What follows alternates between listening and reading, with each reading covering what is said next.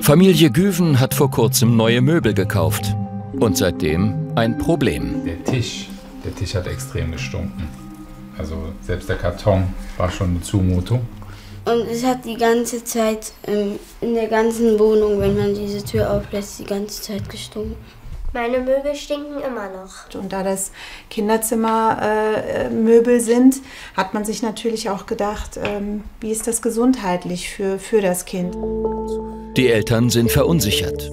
Zwei Drittel unserer Lebenszeit verbringen wir in der eigenen Wohnung, atmen täglich die Luft dort ein. Doch was, wenn in dieser Luft Gefährliches lauert? Güvens buchen einen Sachverständigen für Innenraumluft.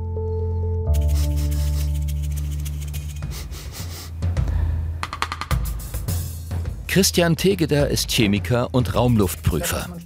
Ein erster Eindruck wird zum Verdacht. Als er den unversiegelten Pressspan entdeckt, erhärtet der sich noch.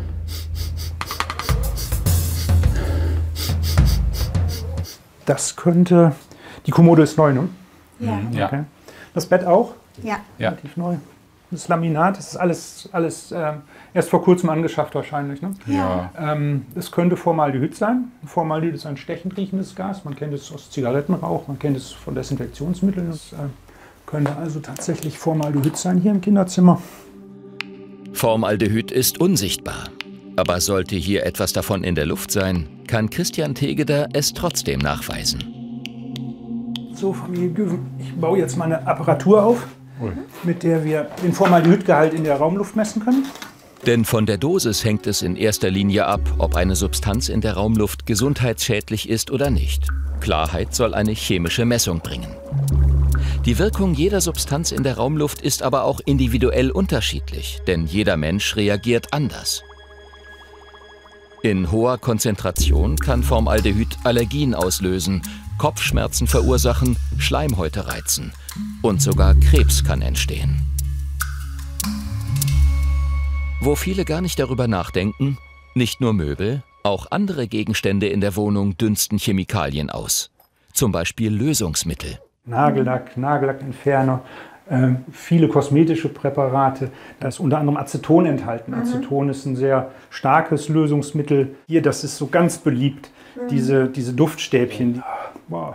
In geringer Dosis eigentlich unproblematisch. Trotzdem kann jeder darauf reagieren, mit unterschiedlichsten Symptomen bis hin zu Atemproblemen. Die reizen die Schleimhäute, die können Kopfschmerzen auslösen. Das ist Sondermüll. Bitte sowas nicht mehr kaufen, auch im Interesse der Kinder.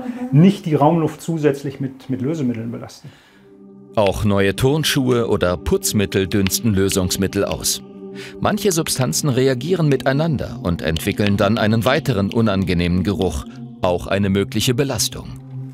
Der Raumluftgutachter misst deshalb auch den Anteil der Lösungsmittel in der Raumluft mit einer Membranpumpe. Und Christian Tegeder hat noch eine weitere Spürnase in petto.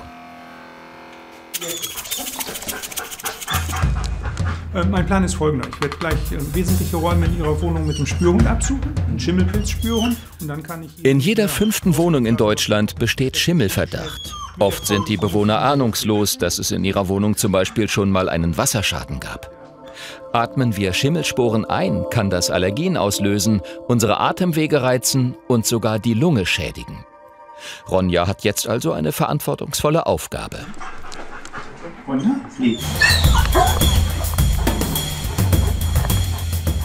Auch Güvens hatten vor drei Jahren im Bad einen Wasserschaden.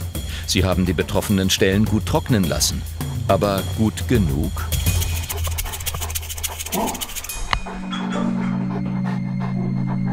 Ronja hat nichts gefunden. Und wenn da nur unwesentlich, also im Bereich um die Badewanne rum, der Ausguss der Badewanne, der ist oft trocken, der riecht schon mal muffig. An der Waschmaschine hat sie angezeigt.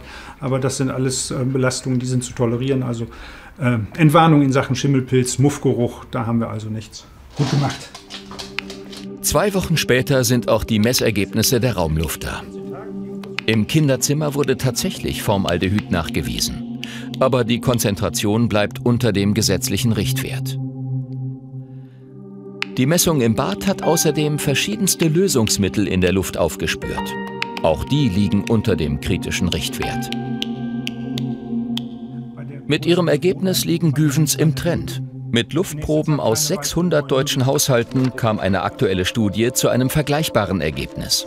Unsere Raumluft enthält Chemikalien, aber die Dosis bleibt in der Regel unter dem kritischen Richtwert. Trotzdem sollten Güvens erstmal keine weiteren neuen Möbel anschaffen.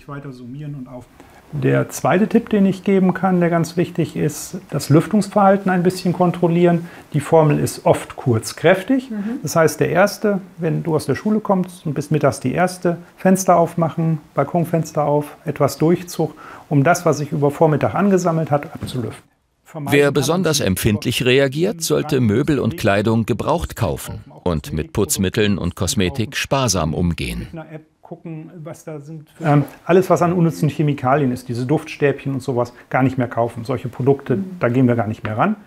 Denn am Ende kommt es auch auf die Summe der schädlichen Substanzen in der Raumluft an, die uns das Atmen erschweren könnte. Und diese Summe können wir selbst beeinflussen.